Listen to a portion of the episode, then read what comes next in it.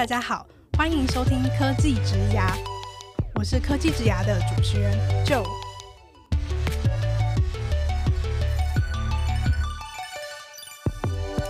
科技职涯是由 CakeResume 制作的广播节目，我们将会邀请在科技、数位等不同领域的工作者来分享他们的职牙故事和个人观点，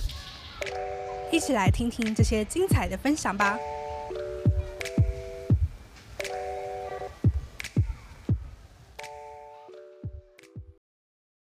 Hello，大家好，我是 Joe。科技职涯开播以来呢，我们有访问过一些在日商工作的来宾，或是像之前第五季的时候，我们自己的支线节目，哎，你现在有空吗？的第二十九集。CakeResume 的同事 Phoebe 也跟大家分享了他之前在日商的经验。那其中呢，就有一些还蛮典型的我们对日商的印象，比如说工作的气氛啊、态度都非常的严谨，也会偏好说从零开始去培养自己的人才、自己的员工。不过呢，今天这集科技职涯的来宾，他来自的公司有一些让我觉得蛮意外的做法。让我们先来欢迎我们的来宾出场。Hello，玉祥。Hello，Joe，Hello，各位听众，大家好，我是玉祥。那先请玉祥简单的几句话来分享一下你目前所在的公司，还有你的工作内容。呃，我现在在台湾无印良品，那我所负责的工作，我的职称是学习发展担当，嗯，然后主要负责的工作内容就是我们公司内部的课程的设计、规划跟执行。嗯嗯嗯。那为什么会说无印良品的做法让我很意外呢？我相信很多人对日商的其中一个印象就是所谓的终身雇佣制，那就是一个人他从学校毕业之后，他就会进入一家公司，然后一直在这家公司做到退休，也呼应我们刚刚讲的日商可能比较偏好从零开始去培养自己的人才。那在刚刚提到那几支线里面啊，我们也有另外一位同事 Annie。一样也有日商的经验，那他当时也跟大家分享说，其实这样的制度已经随着时代变化，慢慢的做出了调整。现在不是说每一件日商都是这么做的。那今天呢，玉祥要跟我们分享他在无印良品的经验，我觉得确实也是颠覆了我的印象。那首先呢，想要先请玉祥分享你过去的职涯经验，在加入无印良品之前，你都做过哪些工作？呃，在加入无印良品之前，其实。如果不算学生时期的那些攻读经验的话，我主要是在学校有服务过，就是在高中当代理教师。嗯，那为什么当初会想要当老师？呃，当初会想要当老师，其实是因为我自己非常的喜欢。中国文学，就是我非常喜欢国文学系这样子的一个内容，嗯、但是其实可想而知，大家本来现在这个台湾的社会啦，对文主文主的未来工作没有那么乐观，然后尤其我的家人也特别是抱持着这样子的想法，然后特别我又是读文组中的文组，就是中国文学这种极为陶冶性情，但是可能。呃，普遍大家会觉得在未来的求职上比较难提供一个一技之长的这种刻板印象的科系，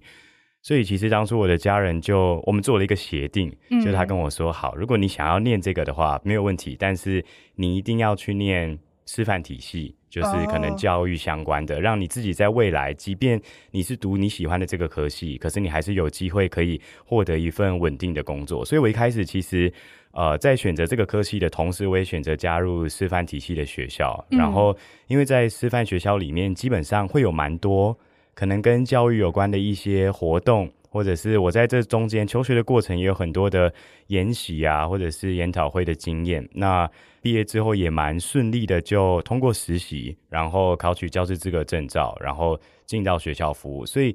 与其说一开始为什么想要加入学校，不如说因为我本来设定的路径，如果顺其自然的走，最后就是会在学校这个地方成为我的工作的落脚处。嗯，就算是一个交换条件这样子。对，其实就是一个 难免啊，难免会跟家人有这种交换条件。嗯，哎、欸，可是你当初就是你还。蛮确定说自己就是要当老师的这段时间里面，你当时有为了这个职涯方向去找寻一些自己想要达成的价值或是目标吗？除了像刚刚提到的，它其实是一个跟家人讨论后的结果以外，嗯，其实我在一开始并不是设定自己未来想要当老师，就它不是我未来的一个职业规划的方向。但是说真的，在整个师范体系的陶冶里面嘛，就是会让自己越来越熟悉跟了解这种教育现场跟学生互动的关系，或者是我个人自己培养的能力，也是比较多偏向在课程设计或者教学上的专业。如果说接下来在工作里面所遇到的一些事情，让自己越来越喜欢这份工作的话，我想就是自己可以在跟学生的一次次互动，或者是教学工作里面越来越感受到。自己喜欢那种成就他人的这个感觉，就是说我可能有一些我想分享的价值，或者是我能够借由分享或者是教学这件事情，然后看到我所呃互动的对象，他真的在某一些领域或者在某一些知识，在他了解掌握了之后，甚至可以有进一步产生自己的创作或者是启发。我觉得这对我来说是一件。很棒的事情，也是让我慢慢的发现教学工作是一个让我感到有兴趣的。嗯，哎、欸，你刚刚有提到说，其实你没有一直都想说要当老师嘛？那在就是跟家人讨论出这个结果之前，你对未来的职涯的想象是什么？我对未来的职涯想象，老实说，其实跟也是跟我后来想要离开学校的原因有一点像，就是。哦我期待自己有点肤浅啦，就是我期待自己可以在那种办公大楼，然后走在瓷砖地板上，然后虽然我可能男生比较不会在职场上穿高跟鞋，但譬如说我可能穿硬底的鞋，然后走在瓷砖地板上那种咔啦咔啦的感觉，然后办公室的冷气一定要超凉，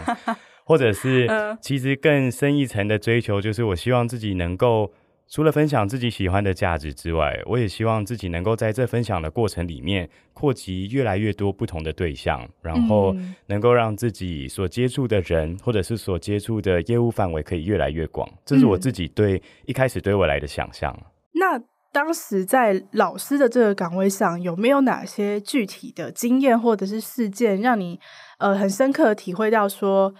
这个职位好像真的不是你想要长久发展的？如果要说具体事件的话，我想要先分享之前在学校的时候，其实应该蛮多听众朋友都知道，或者是就可能自己也知道，我们现在的这个教育体制，嗯、尤其是国高中，越来越在课纲的转换下，越来越重视学生可能要有一个素养的养成，啊、就是他对于。未来各种不同的情况或者是挑战，他都能够去适应，然后去试图解决这一些未知的问题。所以，其实，在现在的课纲设计里面，会有一些像多元选修的课程。那我之前在学校里面，我也有开设多元选修的课程。那我开设的主题，譬如说像现实的边缘，或者是融合与梳理，这个都是我之前开设的课程的主题。那它的内容就。比较像是，譬如说，以现实边缘来讲，就是带同学去做在地的考察，然后去发现一些生活里面可能我们不会特别注意到的细节，但它可能对呃某一部分的人群是弥足珍贵的一些画面。可是，呃，有的时候我在学校里面在操作这些内容的时候，我会觉得有一个很可惜的地方是，即便我在我自己的课堂有怎么样的设计，或者是有怎么样的发想，但是学校的环境就是，即便只隔了一面墙，隔壁间的教室。根本不会知道我们上课的内容是什么。就算学生在下课之后茶余饭后会闲聊一些话题，但他们多半是聊老师的一些八卦，嗯、很少会去跟别的同学分享说：“哎、欸，我刚刚上课上了一个超级有意义的东西，我觉得对我深受启发。”很少会有这种情况发生。这是第一个我觉得可惜的地方。然后再来第二个，我有关注到一个一个现象吗？或者是我自己的一个想法，就是。其实学校是一个很梦幻的场所。之所以会说它梦幻，是因为这里充满希望。这些希望是对于这些正值十几岁、青春年华、人生都还没开始起飞的同学来说，他们未来有各种不同发展的可能。那老师的任务可能就是尽量的鼓励同学。如果你在学科里面，有所学习成就也好，或者是学习这些学科内容并不是你的兴趣，你有其他的想发展的专业都好，但未来就是一个不可限量的、充满希望的地方。所以我觉得学校是一个充满梦幻的场所。可是如果换个角度来说，对我们自己、对教学者来讲，似乎这些学校里面的梦幻或者是希望，都只是属于同学的。对教学者来说，嗯、像我曾经有听过前辈分享。在学校里面的教育工作，基本上就是一个送往迎来的过程。就是我一年一年迎接新的不同的学生，然后看着他们满怀希望的眼神。但是我在结束了这一年的教学之后，他们进到下一个年级，或者是他们毕业，基本上我们在工作上的合作就就此告一段落。我又会再迎接新一批的学生，我送走不同的学生去发展他们不同的梦想。但作为教学者来说，我仍然是留在学校里面，一直固定的，然后有点例行公事的从事这一些内容。嗯，这是我觉得第二个我观察到，我对这件事情感到有点可惜，特别是在。我印象很深刻的是，有一次我在课堂里面跟同学分享一部我很喜欢的电影，这部电影是《白日梦冒险王》嗯，《The Secret Life of Walter Mitty》，然后主角是 Ben Stiller，是我很喜欢的一个演员。嗯，然后我还特别去查了一下，这部电影大概在二零一三年的时候，距离今天刚好十年前左右的电影。嗯，这部电影影响我蛮多的，就是它的内容。我们不爆雷啦，虽然它已经有一段时间，但它的内容大概是在讲说，可能呃某一个上班族，然后他在交友网站里面想要注册自己的个人档案，但是其中一个问题是要填入在他的人生里面最精彩的，或者是伟大的、值得分享的一段故事或者是旅程。他发现自己的生活就是搜索之下，他找不出来一个答案可以填入到这个问题里面。那后来就是他因为工作上出包，开始去经历自己一连串的冒险，让他的生活变得更多彩多姿，更加的丰富。我喜欢这部电影的原因是在他可以鼓励我，或者是可以拿来鼓励同学说，其实我们的未来有各种不同的可能可以去追逐。但是我在鼓励同学的那个当下，我突然想到自己，就是哎，我在鼓励同学，你可以勇敢逐梦，嗯，但是我自己却。在这个讲台上，然后面对大家的各种不同渴求的眼神，我我突然觉得我好像很没有资格站在这个地方，因为我有其他我自己的想象，它不一定会实现在学校的这个场域里面，嗯、但是我却待在这个地方，然后鼓励人家，嗯，这是最让我印象深刻，然后也最关键的，让我知道说，哦，我可能必须做些改变，或者至少在现在此时此刻，我应该。能够为自己做一些选择，去追求一些我觉得更更精彩的，或者是更未知的挑战。嗯，你刚刚分享那个重复这件事情，就让我想到我们在第五季第三十集访问到了台湾爸的创办人雨辰，他其实也有提到，我们那时候聊到说翻转教育跟数位学习对于教育这条路，它的最终极想要达成的目标是什么？那他那时候其实也有提到说，可以解决的很大的一个问题，就是关于老师每天以及每年不断的重工做一样的事情。对对对，对，对我那时候就突然发现说，哎，好有道理哦。虽然说我自己从来没有当过老师，可是我人生中接触过的老师，好像确实他们的生活历程，就像你刚刚讲的一样。对，其实这个生活历程所来自于的限制就是。教师跟教师之间无法互通，或者互通的几率很低，嗯，所以就变成那集我也有听到，就是 呃那集有讲到说，我在这间教室里面，我可能因为教学设计的关系，我在某些桥段有一些笑话，嗯、但如果说 如果说我同样的一堂课，嗯、我有呃这个学期我有十个任教班，那我就要讲十次一模一样的笑话，那其实是一个是一个有一点消耗的过程，嗯。当时决定离开教师这个岗位之后，你怎么样去选择一份呃所谓可能真的在商业界这样子的工作呢？嗯，我还是想要做跟课程设计相关的工作，我还是想要做可以上台教学、去分享自己所准备的一些或者相信的一些、欣赏的一些价值的工作。但是我不要在学校这个场域。嗯，所以我的我的转职的一开始的目标的设定很简单，就是这样子的工作内容，但是不同的工作场域。那如果我们要说可以接触到更多的人群的话，其实像是在商业界，它就很容易可以，不管是公司内部的员工，或者是公司内部员工之外，我们可能可以去探求更多不同跟外部合作的机会。我觉得这就是一个能够实现我想要接触更多的人的一个途径。嗯嗯，那能不能请你再更仔细的跟我们介绍一下，在无印良品担任学习发展担当这个工作，具体都在做哪些事情？学习发展担当，呃。先说在前面的是，在无印良品里面，我的职称是学习发展担当。嗯，然后我自己觉得“担当”这个词非常的、非常的酷，微妙。对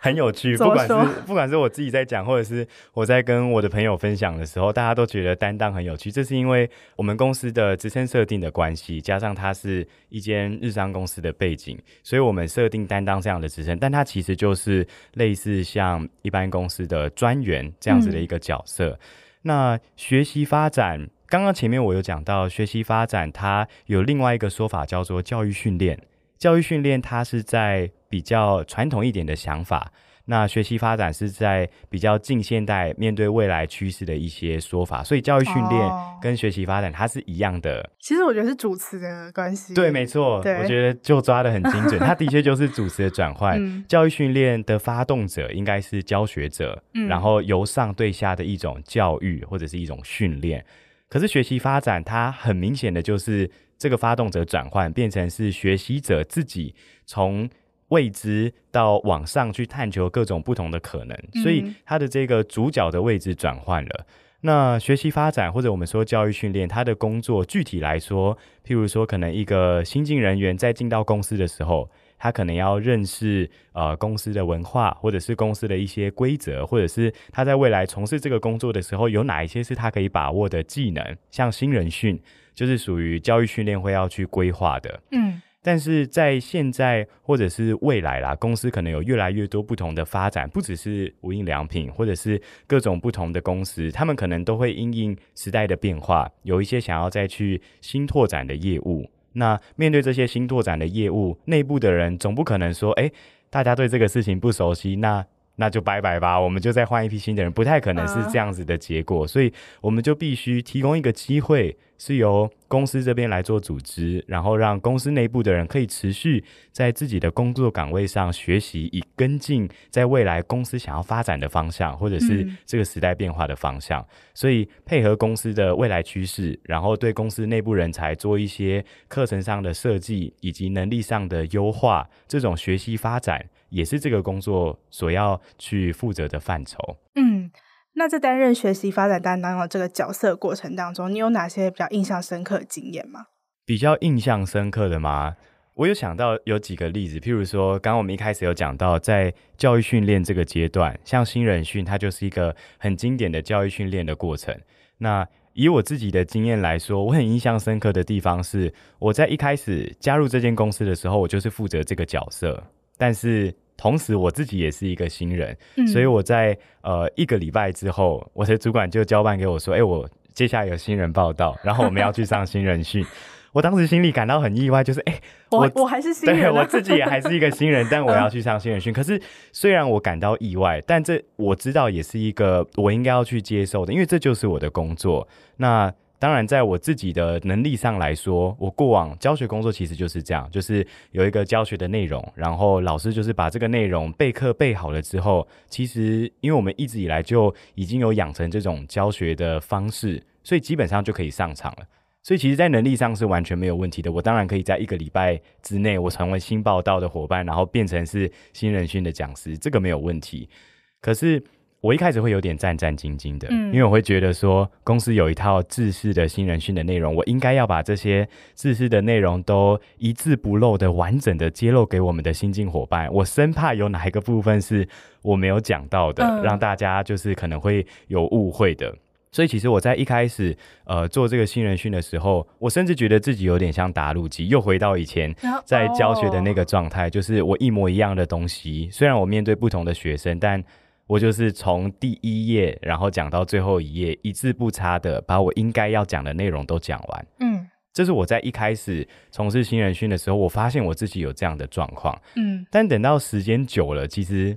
就是熟能生巧嘛。等到时间久了之后，我几乎这个投影片闪过去，我甚至也不用看投影片的内容，我就自然知道说我这页接下来要讲的是什么东西。我要讲的是门市资讯，我要讲的是工作的资讯。因此，我慢慢找出一些空间，是在资讯跟资讯之间找到一点小小的空间，是我可以短暂的分享我自己有什么心得。譬如说，可能我讲到公司的一些愿景的时候，我自己可以说：“哎，我自己会觉得这个部分是特别吸引我的。那吸引我的地方是在哪里？哪里怎么样？类似像这样。那后来，当我开始慢慢的转变成这样的模式的时候，有一个同事，一个新进的伙伴。他在我们新人训结束的过几天之后，他传讯息给我，就跟我分享说，他在加入公司之后，跟加入公司之前，他确实有一些想象，但是听到了我新人训分享的一些内容之后，他觉得对他来说，好像呃这些想象可以有一个人引导他真实的情况是怎么样，让他觉得对接下来加入的这段职涯旅程好像。更放心了一些，或者是更踏实了一些，或者是好像有一个人陪伴他们一样。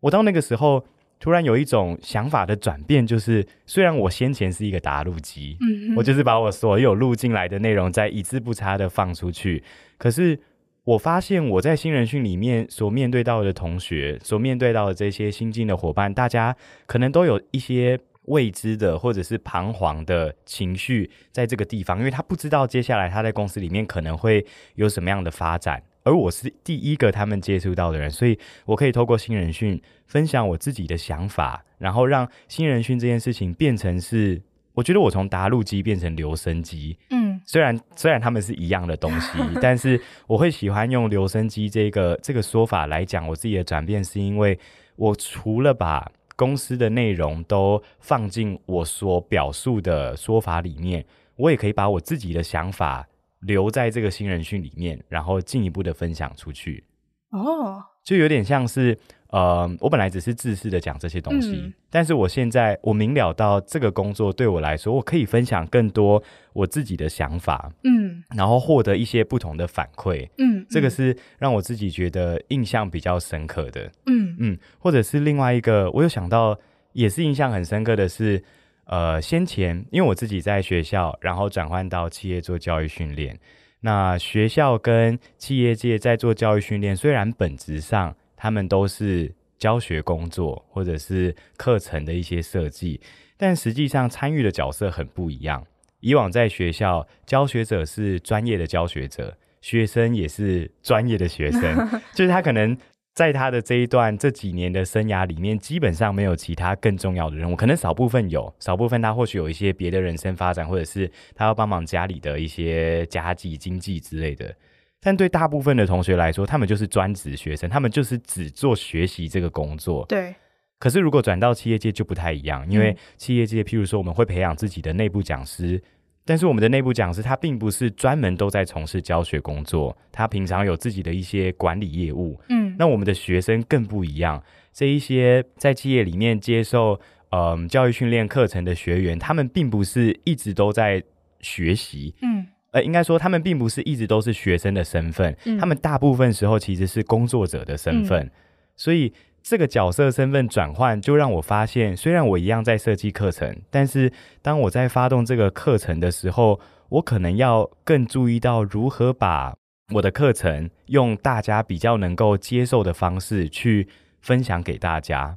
所以我可能在安排时间上，或者安排地点上，我就要去注意配合我们自己公司可能有一些周年庆的档期啊，或者是大家比较繁忙的时候啊，或者是可能某一些门市它的人力是怎么调派，我都会需要去格外的留意，我才能够把大家好不容易的齐聚一堂，然后开展这个课程。嗯，像我们在前阵子有一个跟外部单位合作的一个透过线上答题游戏的方式来完成学习的一个专案。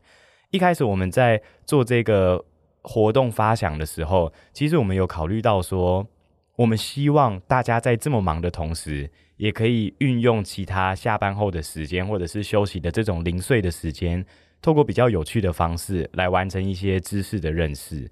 但是同时，我们也会。期待说，我们所办的每一个课程，它都是能够在员工的出勤时间来完成，就是不要占用他其他时间。Oh, 所以这对我们来说就会有一些矛盾，uh, 我们就要去做一些这种时间上或者是安排上的取舍。那当然，我们在中间的过程，我们也设计很多规则，譬如说，可能每个礼拜要播出多少的工作时间，或者是呃，可能在整个游戏的时间，我们也会透过系统去设定大家。呃，上线的时间不能够持续的太长之类的，哦、就是我们要去做很多这种预先的假设。呃、但实际这个游戏上线了之后，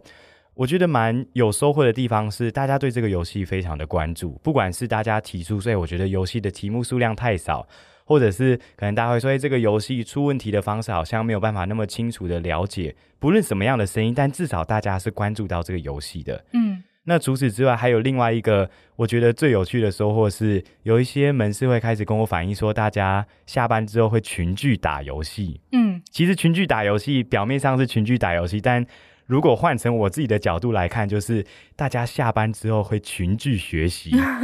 就是哇塞，群聚学习是一个多梦幻的事情。我们我们曾几何时有看到大家就是群聚在一起，然后为了一个目标，然后仔细的钻研里面的知识是什么？这是一个嗯，在百忙工作之中很难得的一个画面。真的，真的，对，群聚学习，所以就让我想到，我一开始想到的是哇。该不会我过去的那些担忧，过去的那些设计，其实都只是在杞人忧天？嗯，可是，可是，可是应该不会啦。对，没错，应该是就是环环相扣的。对，没错。我后来又在想到，但真的是真的是杞人忧天嘛？如果我不先预设好这些内容，我真的遇到了突发状况的时候，我可能可以去怎么应对？嗯，或者是我这件事情如果不是照着这样子理想的状况走的时候，我或许就。没有办法让这个事情成功的被被实现，嗯，这个是我觉得在转换到企业界之后，因为刚好我有在学校的背景，然后也有在企业的这样子的经验，所以在比较之下，我发现因为不同族群的加入，所以可能会要去了解有更多细节要去设计的，嗯。我相信玉祥刚刚的分享应该戳中很多员工的心情吧，因为我觉得其实很多企业他会说我们有呃很扎实、很完整的教育训练，但其实就像你刚刚说的，每个员工他的本质都不是来这间公司学习当一个学生的，对，对，所以其实我们也很常看到说，员工在参加教育训练的时候，他可能其实是心不在焉的，因为他更想要赶快结束这个教育训练，回去他的工作岗位上。过去实际做过老师，跟你现在在做这个学习发展的工作，他们其实有一些相同，又有一些不相同的地方。那也蛮好奇，说你当初在求职的时候，老师的这个经验对你来说有哪些加分的地方？老实说，有过老师的这个经验，接下来转职的时候，他的确是因为转到不同领域，他的确是会被质疑的。可是。在这个过程里面，我已经先自我说服哪些东西是我可以抓住，然后在未来进一步做转换的。所以，其实我也想分享的是，我觉得我的经验算是幸运的，嗯、因为以至少以我当初求职，或者是到目前为止来说，其实我现在所服务的这间公司台湾无印良品，我们一直都期待能够有越来越多不同人才的加入。那我们期待有不同人才的加入的主因是在我们在。每几年就会设定一些共同的议题，是希望能够有所有的伙伴大家一起共同努力的一个方向。那我们在近几年所设定的议题是，我们希望能够强化更多跟在地的连接。嗯，那如果要跟在地的连接，我们最擅长的一个就是商品的开发，另外一个就是门市的服务。所以，如果我们要跟在地有更多的连接，以门市服务的角度来说，可能我们会透过举办一些展演，或者是一些讲座活动，或者是我们可能会设计一些餐饮区。那如果以商品开发来说，就是以往我们可能都是从日本，有点像是代理的角色吧，就是进口一些日本无印良品所出产的一些商品来在台湾做贩售。但其实如果最近就有去逛无印良品门市的话，会发现我们有越来越多用台湾在地的内容，然后也是在台湾在地生产的商品推出给门市。那其实有很大的一部分是，譬如说食品的开发，对，像是咖啡豆或者是茶叶，或者是可能一些中药茶包之类。的这些都是在台湾限定贩售，然后在海外目前还没有办法找到的。嗯嗯。那正因为我们现在希望能够做在地经营，然后我们也希望随着公司有更多不同的业务发展，然后我们希望加入进来的人才可以及时的配合这个业务发展，然后提供公司或者是跟公司一起在自己的工作岗位上有更多的贡献。因此，我觉得我幸运的地方是在当时我们可能在。呃，教育训练或者学习发展这件事情上，我们希望能够有更多的转换，或者是更多多元的不同的挑战。那其实对我自己对未来的职涯的期待是很吻合的。嗯，所以过往的这个经验，有些公司可能会觉得那不是相干的经验，但是以我现在所服务的这间公司无印良品来说，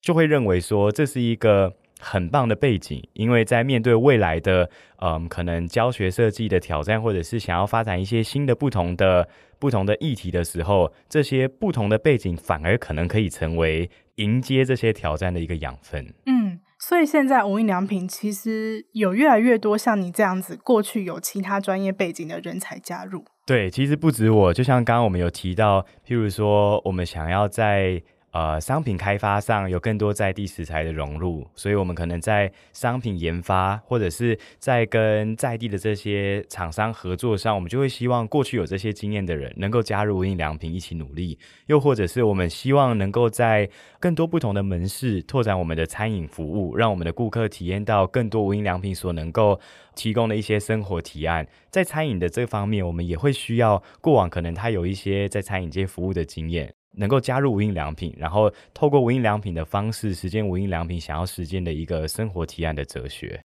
那能不能请你再多跟我们分享一下，这些多元的人才在加入无印良品之后，还会有哪些舞台可以发挥？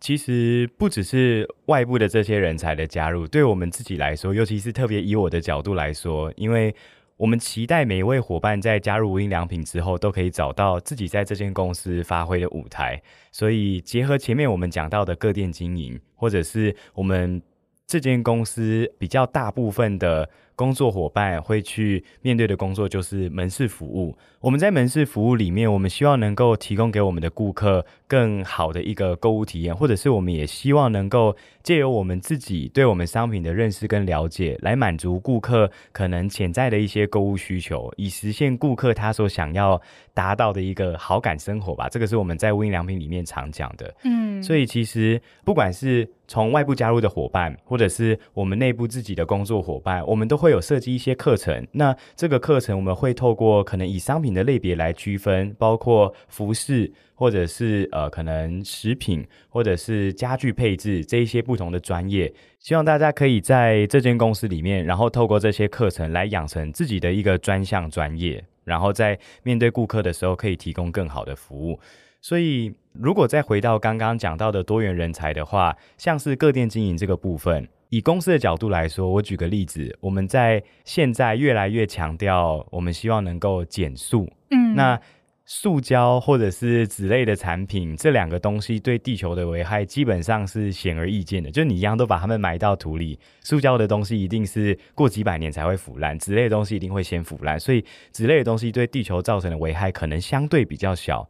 但是对顾客来说，他或许不会这么认为，因为对顾客来说，同样是塑胶包装或者是纸类包装，假设我去上个洗手间，我暂时把它放在洗手台的那个平台上，嗯，纸类包装就是有可能会被浸湿，甚至里面的商品有可能会脏掉或者是污损，但塑胶包装相对就比较没有这个困扰，嗯，所以对顾客来说。响应减速这件事情，其实有可能是他们没有办法一开始就那么理解，或者是甚至他们会觉得不方便的。但对每一个不同的门市来讲，大家不太可能去撼动这个公司的政策，或者不太可能撼动这个时代的趋势说，哦哦，我们不要，我们讲求方便，所以我们绝对还是要用塑胶包装，不太可能会有单一的门市能够这样做。嗯，所以我们可能可以选择的方法就很多。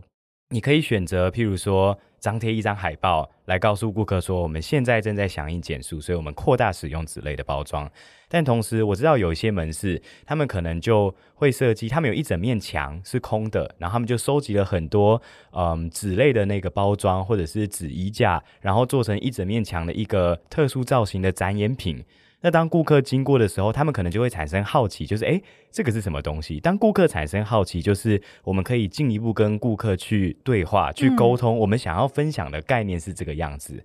那。这样子的策划的内容，你要把它视作是一个小型的展览也好，或者是你要把它视作是一个活动的专案也好，总之它都是在加入门市之后，其实可以根据自己的一些发想能力或者是计划能力再去进一步完成的。嗯，所以不管是对我们自己内部的呃人员来说，或者是外部新加入的人才来说，其实有很多这种不同的可能，都等着大家去进一步的实践。我们在新人训里面最一开始，或者是在招募说明的最后，其实我们一定都会跟我们的潜在工作伙伴，或者是我们的工作伙伴分享的是，在良品没有事先准备好的答案，所以我们因此可以看到更多无限的可能，就是在这个地方能够有所实践。嗯，刚刚举例的那个门店，其实也帮大家换一个角度去想，就是像我们一般在想说，呃，一个门市里面的。工作人员他通常会做哪些工作？那可能显而易见的就是收银嘛，或者是整理商品的部分。但其实像刚刚玉祥举例的那个，如何跟我们的顾客增加更多的沟通点、接触点，然后让他们知道说为什么无印良品要采取减速或者是纸类包装的这样的政策。嗯，其实这对于门店的工作人员来说，他们有很大的发挥空间，他们可以去思考他们要怎么样去传达这个这样子的目标跟策略给他们的顾客。对。那这个时候，他可能就会用到很多他过去以前工作上的其他的经验，不是只有局限在我们一般认知的收银或是整理货物的部分。对，呃，尤其是像我刚刚有提到的这个，是对单一个活动设计来说，我们的。工作伙伴他可能可以去介入，或者是他可能可以去发挥的。如果以公司的整体角度来说，其实现在无印良品越来越能够开发各种不同的消费场景。那这当然也都是顺应外界的一些消费趋势的变化。譬如说，最早期的无印良品，我们只是在某一个超市，日本的稀有超市底下的自有品牌。但是后来，因为我们这个概念非常受到消费者的喜爱，所以我们在嗯两三年之后独立开了一间自己的门市，然后也变成是一个独立的品牌。Oh. 那在后来有越来越多可能在嗯世界各地不同的主流城市的展店，其实都是配合这样子的一个趋势。那以现在台湾的状况来说，过去大家可能想象的无印良品，就是我会需要走进一间百货公司里面，然后某一个楼层有无印良品这样子的一个空间。嗯，可是其实包括我们在二零。二二年的时候吧，我们有开幕我们第一间路面店，在高雄的冈山，嗯，它就是一个整栋都是无印良品自己独立的，哎，你只要停好车下车之后，就可以直接走进门市去做消费，或者是我们在近期也有更多跟，譬如说像大卖场这样子的通路合作开设的一些店面店铺的一个形式，大家可能会想说，大卖场跟百货公司里的无印良品风格上好像有一点点不一样。那当然，我们希望能够做到的，就是因为大家可能会从各种不同的地方去维持自己消费的习惯。他本来不太会进百货公司的，他可能会进大卖场。那我们就在大卖场里面也开一间我们的门市，那可能可以在大卖场里面就接收到这一些只逛大卖场的顾客。那如果转换成对门市的工作伙伴来说，如果他的门市是在卖场里面的门市，那他怎么去配合他所位于的这个商圈环境，然后去做可能新的一些活动的发想，或者是展演的一些设计？嗯嗯这个是我们在配合现在公司有更多形态的门市开设，然后我们的门市伙伴可以去发挥的地方。嗯，了解了解。那如果我们再长远一点来看，这些人才在加入无印良品之后，他可能会有哪些职业发展路径可以选择？一般来说，其实我们可能对在无印良品工作会有一些。误解，就譬如说，觉得他好像就是在百货公司里面从事百货公司的一些销售的业务，但其实以我们的状况来说，像我们的比较大型的店铺，它其实年营业额都是破亿以上，基本上它相当于一个可能中小企业的一整年的营业规模，所以我们对门市人员赋予的工作价值或者是工作意义会有更高的期待，嗯，就是说大家基本上已经在。经营一个小型的企业的感觉，每一个不同的分公司这样子的概念，嗯，所以我们对门市人员的训练，其实除了一般的销售工作之外，才会有刚刚前面讲到的，会希望能够提供可能专项专业的学习，譬如说以以家具配置来说，我们就会设计一些可能跟室内设计或者是绘图相关的课程，那基本上。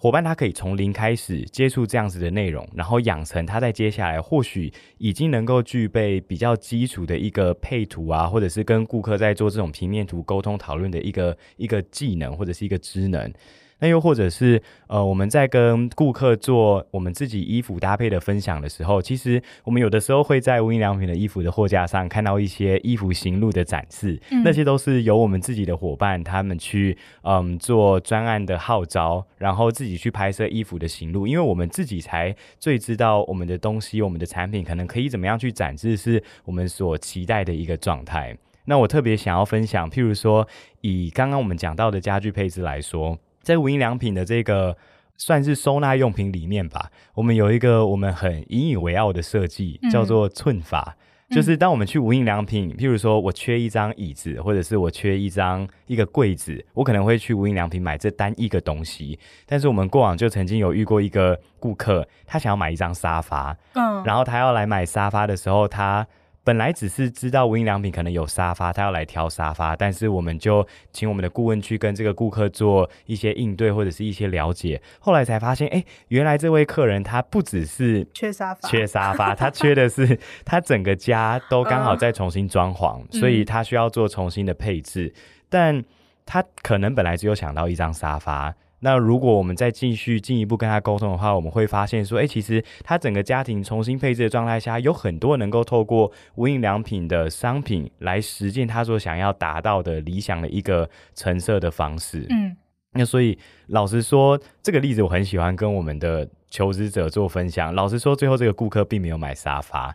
因为他最后多花了几十万在无印良品的其他家具上。这个就是我们希望能够做到的。当然，它不是只有一个简单的销售，更深一层的含义是，这个顾客他希望他的家呈现出某一种他理想的样态。对对对。而我们能够挖掘这一个他潜在的购物需求，帮助他透过我们的商品来实现他的这一个理想的样态。所以，我们不会说我们自己是一个。零售服务，嗯，我们更喜欢说我们自己是一个生活提案，嗯，如果你也相信无印良品在严选素材，或者是检视程序，或者是简化包装这样子的价值理念，那我们希望透过消费者的顾客的食衣住行每一个环节，都能够以我们的这个商品来达成这个理念的实践，嗯。刚刚我们讲到的是对门市人员所赋予的工作意义，希望大家能够一起达成的。那除此之外，其实，在无印良品，当然我们也有设定台湾总部，比如说以我就是在台湾总部工作。但是以我们的业态来说，在总部工作，实际上它的角色定位是门市的后勤人员。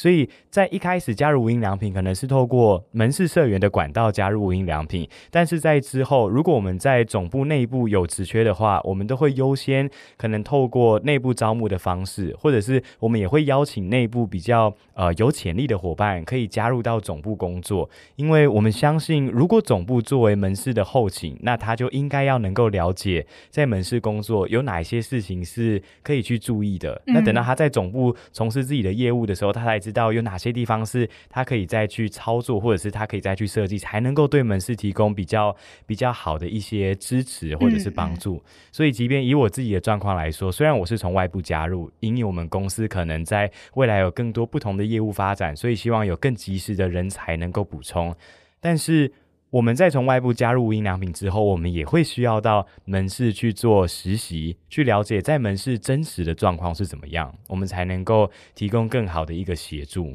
如果要说在无印良品的一个职涯发展路径的话，我想不管是从外部加入总部，或者是从门市伙伴这样子的一个管道进入无印良品，他在公司里面的发展可能可以是门市里面的专项服务人员，可能可以是门市的管理者，嗯、甚至可能可以在因为了解了门市的服务内容之后，然后进一步的进到总部去反馈给门市更多的自己在专长业务上的一个支持。嗯嗯嗯。那整体来说，以你的个人经验来讲，你会推荐有哪些人格特质的人才加入无印良品？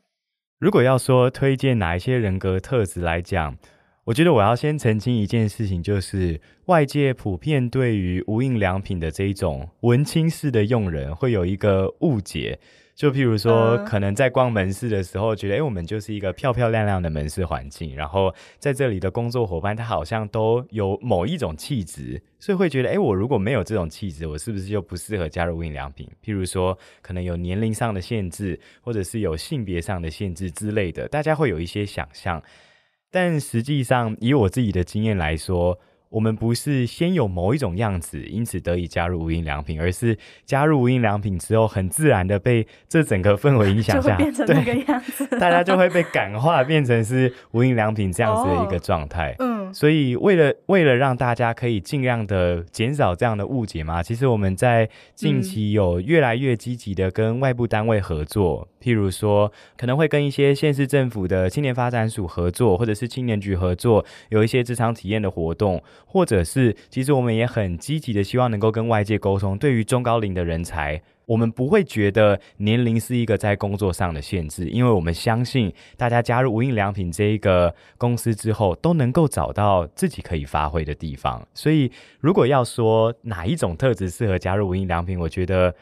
但凡只要对工作有自己想要实现的一些目标，或者是可能。希望自己也期待自己在工作能够有更多不同的经验累积，或者是不同地域转换的话，其实都蛮欢迎能够加入无印良品，不会限制说一定要具备什么样的能力或者是什么样的一个特质。嗯，可能就是没有准备好的答案吧。回到我们自己的良品的愿景，不会做自我设限，那就是我们非常欢迎的一个特质。嗯。我觉得今天这一集真的让我认识到蛮多无印良品不同的面貌。除了像是我们开场提到的，其实像玉祥这样子，过去在其他的领域有专业经验的人才，现在无印良品也都很希望这样子的人才可以加入。还有刚刚提到的那个门店的人员，他们其实是非常非常重要的角色。其实你们很大的。门市都有超过亿的业绩跟营业额嘛？我想说，哇塞，就是我也是有贡献一些在里面。对，然后就提到说，哦，那真的就是如果以这样的规模来讲的话，那其实门店的每一位工作人员都是非常重要的角色，他真的就是像是一间中小型企业里面的其中一员一样。的确是，对，他不是一个单纯的销售角色。所以如果说大家有认同无印良品刚刚提到那些企业的理念啊，或者是他们想要呃打造的生活样貌。还有他们想要提供的价值，都很欢迎大家可以持续 follow 他们的相关的招募的资讯。今天的访谈呢，就先到这边。谢谢玉祥的分享，谢谢，很高兴可以来科技职涯跟 Joe 分享这一些。如果说